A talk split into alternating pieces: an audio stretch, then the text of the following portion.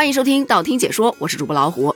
提到爬山两个字，你有没有感觉心里一抖，或者腿上一软的感觉呢？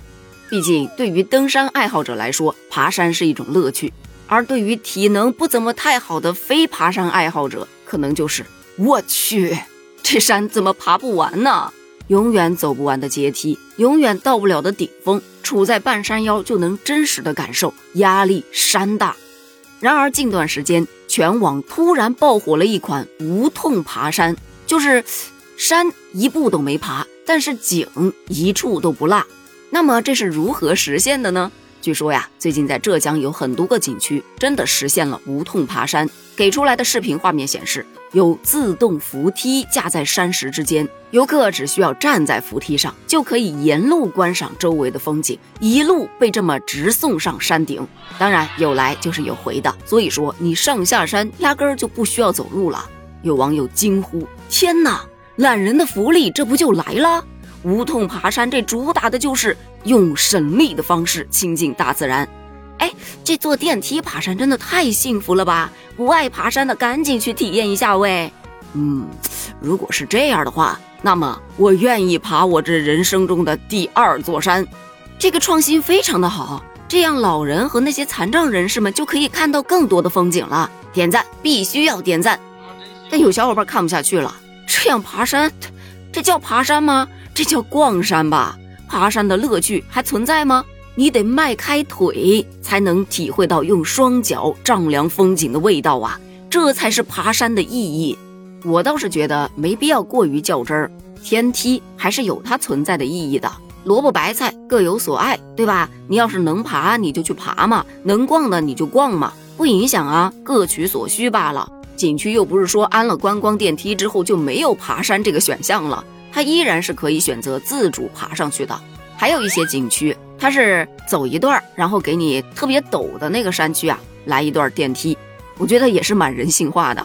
比方说天门山，我上次去就是坐着索道一路登顶，然后从顶上慢慢往下走，走到那个特别陡峭的地方，就直接坐着电梯根儿下来，然后自己还得再走一段 就到底了。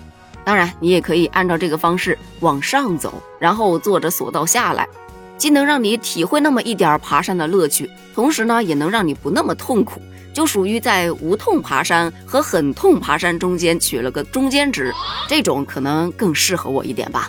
除此之外，还有像灵岩山风景区，它还能乘坐观光电梯一键直达山顶。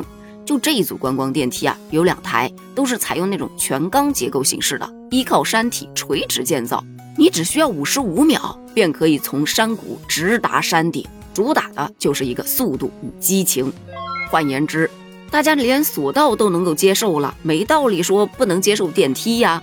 坐索道，你是悬在个半空中，还是个封闭空间，无法接触大自然；而这个扶手电梯则不一样了，它就是在山林中穿梭，单就体验感来说，应该会更强一些。